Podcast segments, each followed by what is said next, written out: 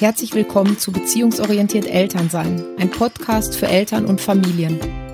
Ich bin Heike Podek, Coach für Eltern und Familien und Mama von zwei Töchtern. Hier dreht sich alles um den Familienalltag mit Kindern und den dazugehörigen Herausforderungen. Ich glaube, dass Machtkämpfe sinnlos sind und zeige dir, wie du Stress, Streit und Konflikte liebevoll und beziehungsorientiert lösen kannst. Herzlich willkommen zu einer neuen Podcast-Folge von Beziehungsorientiert.at. Ein tobendes Kind gehörte bei uns eine Zeit lang zur Tagesordnung. Manchmal nachvollziehbar, oft aber auch für uns Eltern einfach aus heiterem Himmel und erstmal ohne ersichtlichen Grund fing unsere Tochter an zu schreien, sich auf den Boden zu werfen, um sich zu treten, zu heulen und zu toben. Nicht nur zu Hause, sondern auch in der Öffentlichkeit. Die für uns nachvollziehbaren Gründe waren die falsche Farbe des Bechers, das nicht richtig geschnittene Brot, die Socken, die gekratzt haben, dass ich die für sie falsche Richtung mit dem Auto abgebogen bin und natürlich, weil ich Nein sagte. Zum Naschen, beim Einkaufen, beim Regale im Supermarkt ausräumen, was auch immer. Ich denke, diejenigen von euch, die ebenfalls ein wütendes Kind zu Hause haben, wissen, wovon ich rede und können wahrscheinlich noch weitere Gründe ergänzen. Da gibt es einfach Tage, wo man als Mama das Gefühl hat, nichts richtig zu machen. Ja, und auch jetzt noch kann vor allem die eine unserer zwei Mädchen noch immer ordentlich zornen, wenn sie sich richtig ärgert. Die hat einfach wirklich ähm, ja ein heftiges Temperament und die hat richtig Pfeffer im Hintern. Das heißt, die kann das noch immer gut. Die Gründe dafür haben sich ein bisschen verändert. Heute bringt es sie eher aus der Fassung, wenn die gemalte Blume nicht so aussieht wie die in ihrer Vorstellung oder wenn ich nach einer Folge Fernsehen ähm, ja den Fernseher abdrehe oder beim Thema Essen. Und auch die Ausprägungen haben sich einfach ein bisschen verändert. Einfach, weil es ihr doch hin und wieder gelingt, ihren Ärger auch mit Worten auszudrücken. Die Wucht, mit der die Aggressionen und die Wut aus ihr herauskommt, ist allerdings oft dieselbe. Und ich glaube, die ist es, die viele Eltern ohnmächtig und handlungsunfähig macht. Auch weil wir so schlecht mit dieser negativen Emotion umgehen können. Die meisten von uns wünschen sich glückliche Kinder. Und wenn wir mal so ein bisschen nachdenken, was zeichnet für uns denn eigentlich glückliche Kinder aus? Glückliche Kinder sind die, die lachen, die fröhlich sind, die spielen, die draußen herumtollen, die sich freuen, wenn wir bei ihnen sind, die einfach, ja, vielleicht auch ganz viel Danke sagen, wenn wir irgendwie was mitbringen, wenn wir was machen. Also wo man einfach so das Gefühl hat, die haben wirklich Spaß und Freude am Leben. Natürlich dürfen Kinder und auch glückliche Kinder mal weinen und sich ärgern. Aber die Frage ist immer so heftig und so oft. Das passt ganz oft irgendwie nicht so richtig ins Bild. Und dann kommt eben dieser Stress auf. Vielleicht kennst du das. Der Ärger muss weg. Der Wutanfall soll so schnell wie möglich aufhören. Und wenn wir nicht gerade selbst in Rage sind, weil diese Wut echt nicht mehr normal ist, ja, dann tun uns unsere Kinder manchmal auch leid, weil es irgendwie ja nicht so richtig rauszukommen scheint, weil es irgendwie so feststeckt. Und in dieser Ratlosigkeit, wie wir das jetzt am besten hinkriegen, ähm, dass diese Wut einfach weniger wird, dass es leichter wird, dass unsere Kinder zu fröhlichen Kindern werden, dass nicht jedes Mal bei so vielen vermeintlichen Kleinigkeiten das komplette Chaos tobt, ja, das komplette ähm, Wutmonster rauskommt dann passieren oft folgende Fehler, die du in Zukunft unbedingt vermeiden solltest, wenn du dein Kind bei einem Wutanfall wirklich unterstützen willst. Und die verrate ich dir jetzt. Fehler Nummer eins, dein Kind wegzuschicken. Erinnern wir uns nochmal so an diese ganz klassischen Situationen. Also du hast die falsche Farbe vom Becher hingestellt, du hast das Brot falsch geschnitten oder ja, es ist vielleicht schon super spät, ihr müsst los und dein Kind macht einen Riesenaufstand, weil es unbedingt die Sommerschuhe anziehen will und liegt schreiend am Boden wegen diesen verdammten Kleinigkeiten. Ja, und du denkst dir schon, ey, komm, das kann es echt nicht sein. Trotzdem versuchst du natürlich dein Kind zu beruhigen. Ja, und die Beruhigung geht halt komplett nach hinten los. Das heißt, anstatt entspannter zu werden, ruhiger zu werden, aufzuhören, schreit dein Kind vielleicht nur noch mehr. Also schickst du es aus der Situation raus. Pass auf, geh in dein Zimmer. Wenn du dich beruhigt hast, kannst du wiederkommen. Wenn dein Kind noch um sich tritt, vielleicht auch noch mit dem Nachsatz, ich lass mir von dir sicher nicht die Wohnung zerlegen. Glaub mir, als betroffene Mama kann ich diesen Impuls so gut nachvollziehen und ich weiß, wie mühsam diese Wutanfälle sein können. Doch mit dem Wegschicken schadest du deinem Kind ganz massiv. Auch wenn es dich von sich aus wegschickt. Das heißt, es gibt einfach diese Kinder, die sagen, geh weg, lass mich in Ruhe.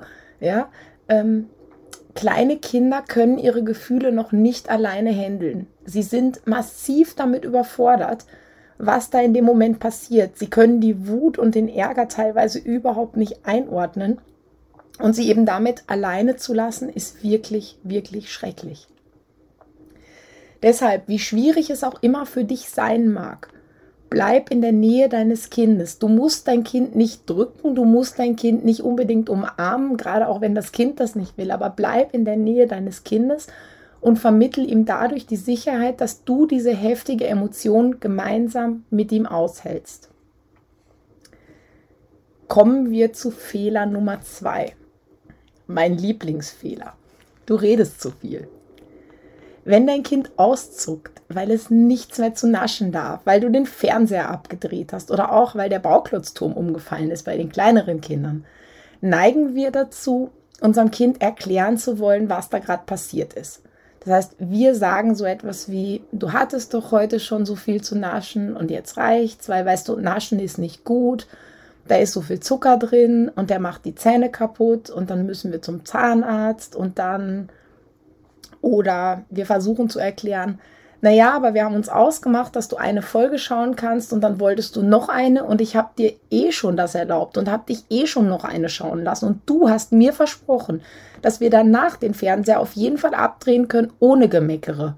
Ohne Mucks hast du gesagt. Und jetzt tust du das nicht und du haltest dich nicht dran. Weißt du, und ich muss ihn aber jetzt trotzdem abdrehen. Oder wir erklären dem Kind, naja, schau mal, Schatz, das macht doch nichts, dass der Turm umgefallen ist. Das ist gar nicht schlimm. Du kannst ihn einfach wieder aufbauen. Das passiert halt, wenn man baut. Und mit den Bauklötzen, schau, die sind wackelig, das ist ganz normal. Na komm schon, soll ich dir helfen beim Aufbauen? Na komm.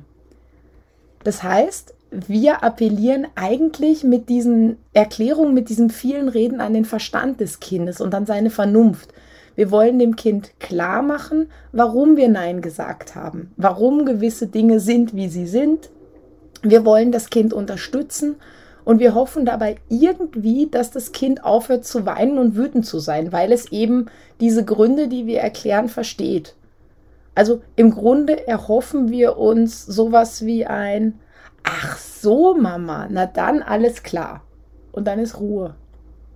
Das Problem bei der Sache ist nur, dass die Kinder so sehr in ihren Emotionen drin stecken und das hat einfach was damit zu tun, wie ihr Gehirn funktioniert, dass sie nicht empfänglich sind für deine Worte. Das heißt, die kommen in dem Moment nicht an. Kann dein Kind nicht. Das heißt, all deine Erklärungen kommen nicht an und dringen nicht durch. Deshalb spar dir die vielen, vielen Worte, spar dir die vielen, vielen Erklärungen.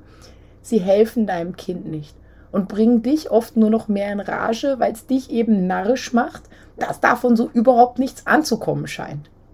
Wenn du irgendwas sagen möchtest, dann benenn gerne kurz die Emotionen, damit dein Kind weiß, dass du dich auskennst und vermittel ihm auch hier, dass du da bist. Fehler Nummer drei. Ähm, den obligatorischen Wutpolster anbieten, habe ich das genannt. Ja, die meisten haben schon von ihm gehört, dem sogenannten Wutpolster. Das galt lange als Wunderwaffe im Kampf gegen kindliche Wutanfälle und Aggression. Ähm, gehandhabt wurde das meistens so. Ein Polster aus dem Haus wurde als Wutpolster benannt. Die besonders kreativen Eltern, und das ist jetzt überhaupt nicht irgendwie blöd oder abwertend gemeint, ähm, haben extra einen neuen Polster gekauft und ihn gemeinsam mit dem Kind angemalt oder gestaltet. Ähm, diese Wutpolster wurden im Zimmer des Kindes deponiert und dann wurde gemeinsam besprochen, Pass und wenn du dich das nächste Mal so feste ärgerst, dann haust du auf den Wutpolster drauf und nicht auf die Mama oder nicht auf den Bruder oder dann wirfst du nicht mit Gegenständen oder dann trittst du hier nicht alles um oder dann schmeißt du den Sessel nicht um. Und das Kind hat natürlich, die Kinder sagen, ja, mache ich, passt. Das heißt, das wurde besprochen, Vereinbarung getroffen, wunderbar und man hoffte, dass das funktioniert. Und ich kann dir gar nicht sagen, wie viele Eltern mir heute noch erzählen, dass dieser Wutpolster bzw. Alternativen zum Wut rauslassen, für den ja dieser Wutpolster steht, bei ihnen nicht funktionieren. Und wenn ich dann näher nachfrage, wie sie das handhaben und was sie denn benutzen und wie das, wie das denn so läuft, dann kommt eben diese Geschichte, die ich euch gerade erzählt habe. Das, das heißt, das Kind nutzt ihn einfach nicht, den Wutpolster, der bringt überhaupt nichts. Mein Kind nimmt ihn einfach nicht an.